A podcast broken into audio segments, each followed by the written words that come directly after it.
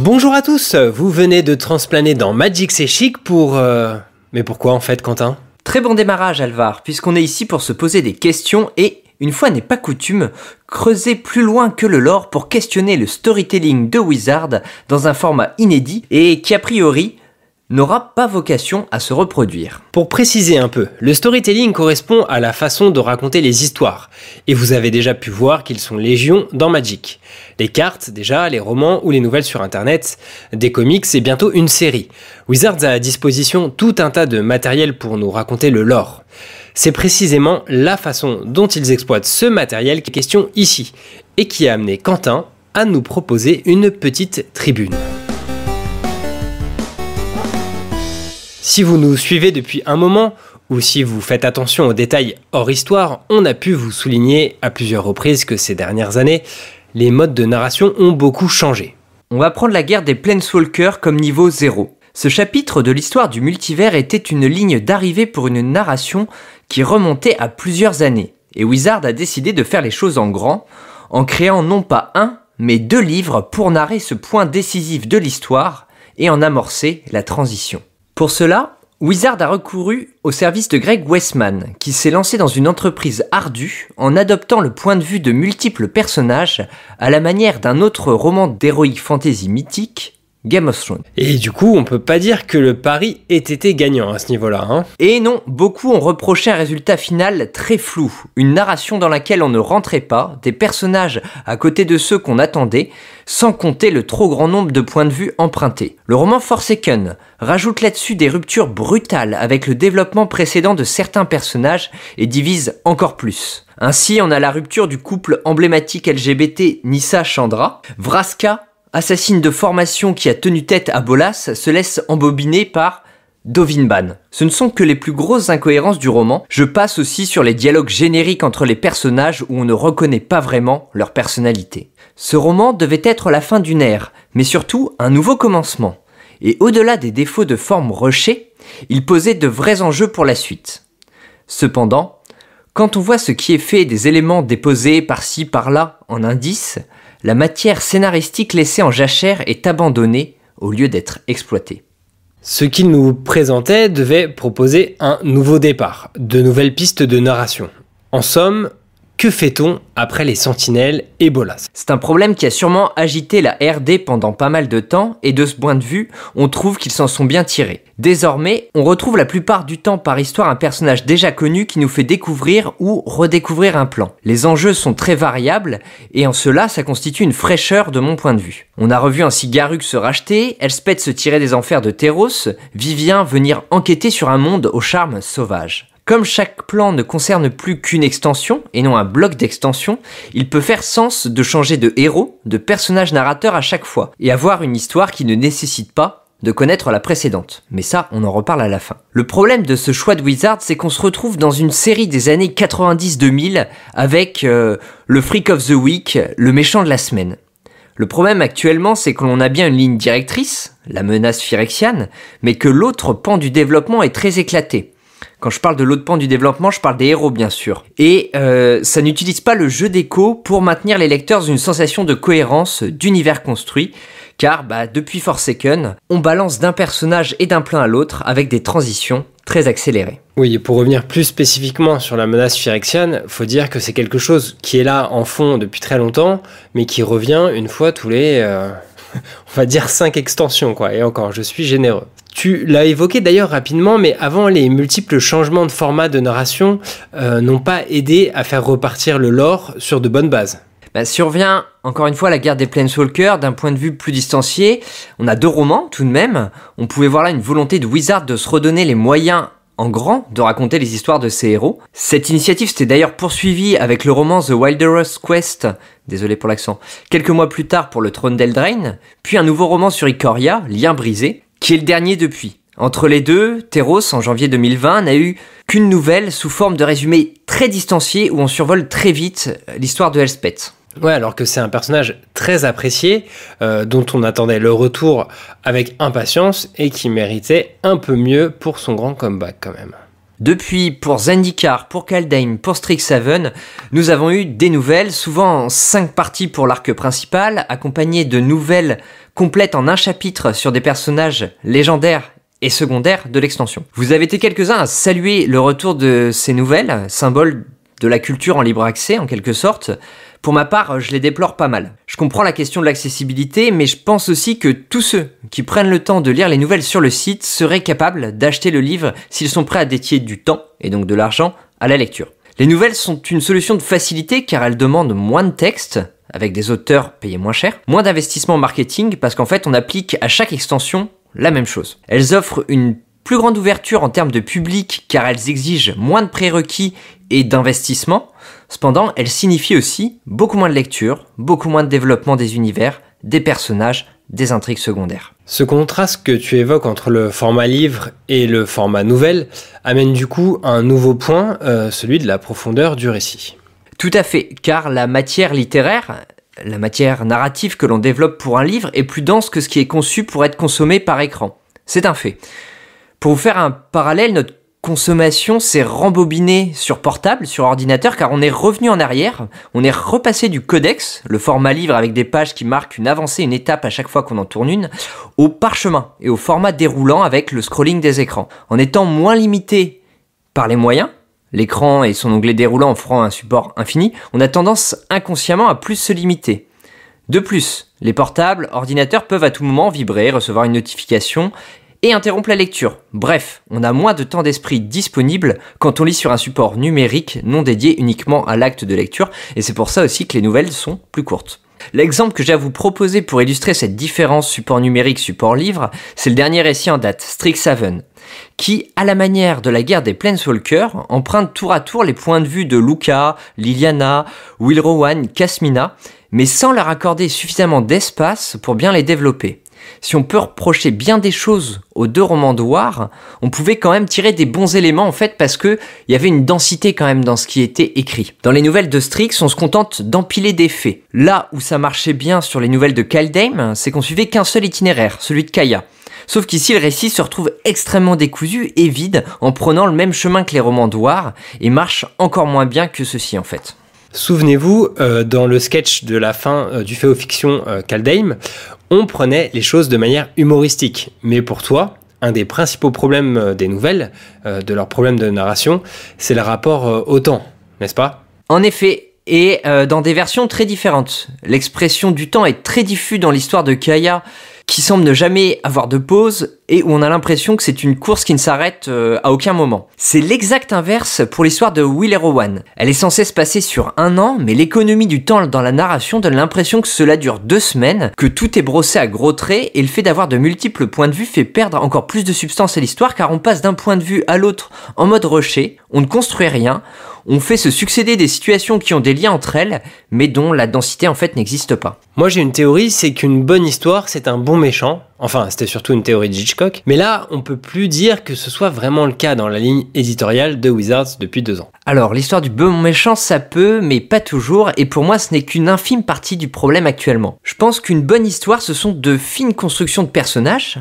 une bonne characterization, comme disent nos amis anglais, de la nuance en fait. Et voilà ce qui nous permet de construire un vrai rapport avec les personnages quand on arrive à faire ressortir euh, des aspects euh, humains et une complexité. Ce qui donne une bonne histoire, en fait, ce sont des enjeux émotionnels, des défis qu'on a envie de relever, un attachement aux héros, à leurs problématiques. Pour reprendre l'exemple le plus récent, euh, du haut de ma petite trentaine d'années, j'ai énormément de mal à me sentir proche de la crise d'ado de Will Rowan, alors j'imagine pour des lecteurs plus âgés que moi. Après le passage très introspectif de remise en question de Liliana, je trouve sa quête de ressusciter Gideon caricaturale et ridicule dans le récit de Strixhaven. Heureusement, ça va pas vraiment plus loin, mais c'est vrai qu'on a eu euh, vraiment très peur au début quand cette espèce d'idée a été lancée euh, pendant le, récit de Strixhaven. D'ailleurs, tu frôles un autre point euh, à ce moment-là, c'est que la discontinuité des itinéraires de Kaya et Liliana, qui devaient faire route ensemble, n'a pas eu lieu finalement, puisqu'on retrouve Kaya d'un côté sur Kaldheim et Liliana sur Strixhaven, comme si rien ne s'était passé. Et oui, et le flou laissé par Wizard est pour l'instant problématique. Il aurait fallu en fait une espèce d'annonce officielle sur l'effacement de Forsaken et nous donner un point de redémarrage pour resituer euh, les différents personnages. Liliana, de qui on pouvait attendre une grosse remise en question, une cavale où elle cherche éperdument à protéger son identité, est assez fade en fait dans ce récit de rédemption de Strixhaven. Comment Skaya se retrouve-t-elle à faire cavalier seul L'univers de fond, la cohérence, a été affaiblie pour faire des extensions plus evergreen, plus abordables pour le néophyte en proposant des univers complets et des histoires simples à chaque fois, mais c'est au détriment d'une certaine richesse qui est sûrement amenée à être redéployée différemment. Enfin, en tout cas, on l'espère. On peut ici reprendre peut-être euh, un peu de recul en s'interrogeant sur ce qui se passe chez Wizards, euh, du côté des, des, bureaux, on va dire, où ils forment toutes ces histoires. Est-ce que c'est le grand bazar, tu penses, Quentin? Eh bah, pas vraiment, mais en fait, il se passe beaucoup de choses, trop de choses peut-être. Vous avez déjà pu voir que le nombre d'extensions qui sort à l'année semble démultiplié. On a eu deux sets euh, de standards sur ce premier semestre, comme d'habitude, mais on a aussi eu quand même deux sets éternels, accompagnés quasiment à chaque fois de decks EDH, alors que, alors qu'avant la mouture actuelle, les préconstruits commandeurs, c'était une seule fois par an. Et euh, en plus de ça, bah, on peut rajouter aussi tous les secrets clairs qui sont rentrés désormais dans les mœurs. Le rythme est intense et n'est pas parti pour s'améliorer car nous avons un double set Innistrad après le set de cet été. Il se passe beaucoup de choses en termes de sortie et il est logique que le lore en pâtisse. Une extension appelle une nouvelle histoire entièrement neuve car on change de plan. D'où l'intérêt pour Wizard de faire des nouvelles moins exigeantes en accompagnement qu'un livre à chaque fois. Heureusement, les extensions éternales, et les éditions de base euh, l'été, vont chercher dans les anciennes mythologies pour reconstruire des petits bouts d'univers, créer du lien avec la partie du lore qui avait été gommée après le reboot euh, du début des années 2000. Mais tout de même, ça va vite. Sur la ligne principale, on a vu que les Phyrexians étaient la prochaine grande menace, et on en parle dans la prochaine vidéo, alors qu'eux aussi nous viennent du passé de Magic, ce qui tend à rapprocher le développement voulu par Wizard de celui du Marvel Cinematic Universe qui pioche dans d'anciens comics. Ouais, on avait déjà senti que c'était une influence d'ailleurs, euh, car ce sont deux univers très proches dont le succès de l'un au cinéma en faisait forcément un modèle pour l'autre. La formation des Sentinelles était clairement dans l'air du temps, hein, dirons-nous. Après, ils avaient quand même réussi à garder leur propre personnalité, leur propre multivers, euh, ou développer tout ça. Donc que s'est-il passé selon toi? Et as-tu un coupable même à nous donner? Alors il faut savoir que le directeur du développement artistique, Nick Kellman, a quitté Wizard of the Coast en début d'année. Il est arrivé chez eux en 2017, date à partir de laquelle on a commencé un petit peu le grand foutoir dans lequel nous sommes. Pour rappel, euh, War of the Spark c'était en 2019. Donc en fait c'est lui qui a, fait un petit peu toute cette plaque tournante euh, dans laquelle on est toujours j'ai l'impression. Je sais pas si on peut le désigner comme coupable, mais en tout cas c'est lui qui a dirigé toute cette transition. C'est un personnage euh, qui, euh, qui a pas mal été décrié aux États-Unis euh, à cause d'un autre livre qu'il a sorti, mais c'est complètement un autre sujet. On vous mettra, si vous voulez, dans le dans la légende de la vidéo le lien si, si ça vous intéresse. mais du coup, c'est pas vraiment un coupable en, en tant que tel mais après, il est euh, forcément lié à la situation dans laquelle on est actuellement et peut-être aussi à la situation dans laquelle on est là, parce qu'en fait, il est parti, donc euh, on ne sait pas très bien qui s'occupe actuellement euh, du développement du lore. Oui, et puis euh, en ligne de mire, pareil, euh, là où on a peu d'infos, c'est au sujet de la série à venir sur Netflix, qui devait être centrée au moins en partie sur Chandra, mais on espère vraiment plus, sauf que bon, bah déjà, euh, ce qu'on sait, c'est que ça était prévu en 2021, et apparemment c'est reporté à 2022 sans plus d'infos. Ouais, et on guette du coup désespérément, est-ce qu'elle va être l'aube d'un nouveau reboot? Qui expliquerait en fait la légèreté de ce qui accompagne les extensions actuellement, c'est possible parce qu'en fait on va assister à l'arrivée d'une subculture dans un champ mainstream et souvent ça occasionne des remodelages. Peut-être que les comics qui ont été relancés aux États-Unis, alors on n'a pas eu grand chose là-dessus, on a eu que Chandra euh, grâce au très bon travail de iComics, mais du coup peut-être que ces comics participent aussi d'une création d'univers dont nous ne bénéficions pas forcément en France actuellement. Alors nous pouvons d'ores et déjà nuancer le terme création, car cette nouvelle série de comics qui a été lancée cette année, 2021, hein, euh, nous ramène sur cette bonne vieille Ravnica avec Ralzarek, Vraska et consorts. Donc du déjà vu, mais ce qui est de très bon augure, c'est que même des non-joueurs de Magic ont tenté les premières issues qui sont sorties et veulent continuer à lire. Tout ce qu'on peut espérer actuellement, c'est que ça, ça va finir par arriver chez nous.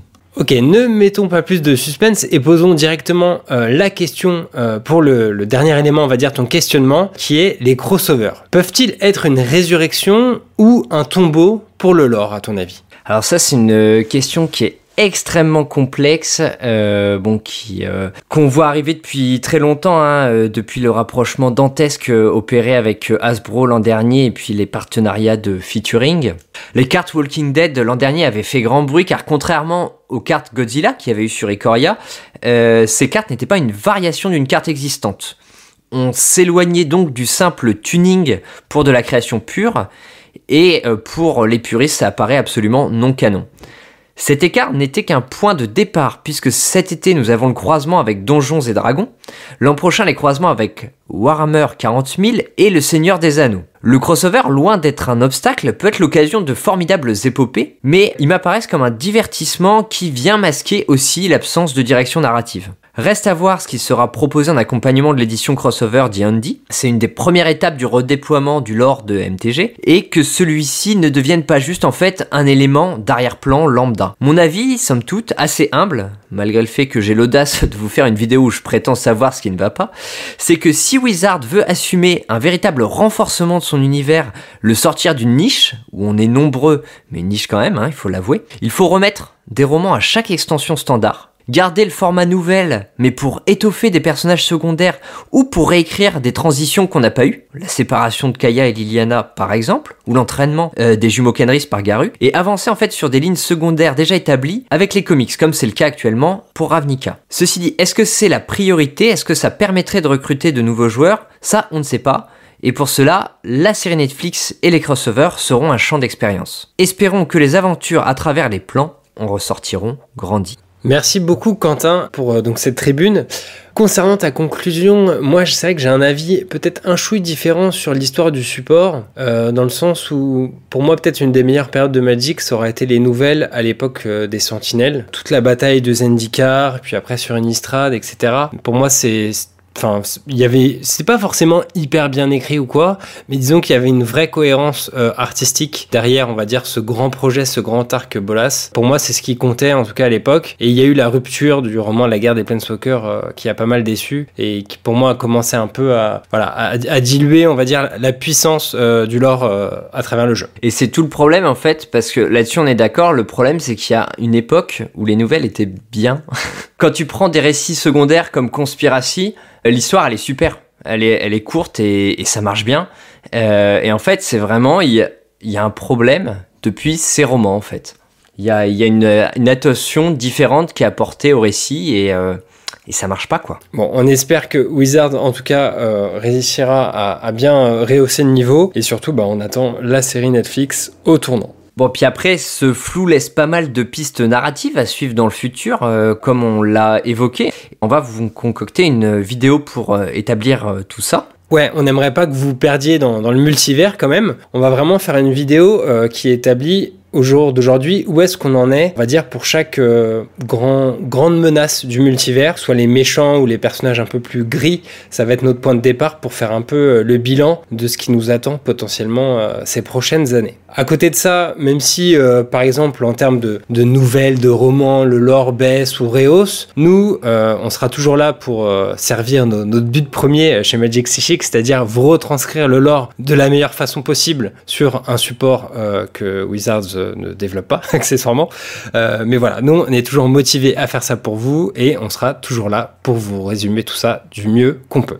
J'en profite aussi pour vous dire que si ces sujets-là vous intéressent, euh, moi j'ai parlé il y a peu chez Café Magic, euh, donc une autre chaîne YouTube que je vous conseille fortement euh, sous forme de, podcast. Enfin je dis c'est une chaîne YouTube, mais voilà, c'est un podcast qui est disponible sur les, les plateformes correspondantes également. On a parlé des différentes formes de diffusion du lore, comme l'a pas mal évoqué Quentin. Moi je suis un peu plus rentré dans le détail, dans la mesure où j'ai établi un historique de comment Wizards a raconté l'odyssée du multivers à travers le temps. On se donne rendez-vous la semaine prochaine pour une présentation, bah, comme tu l'as dit déjà, d'un nouveau produit, hein, parce que ça enchaîne en ce moment avec les horizons du moderne 2. J'aurai le plaisir d'être accompagné de Liland à cette occasion. Merci à tous d'avoir écouté et d'ici notre prochaine rencontre, bon voyage entre les éternités aveugles.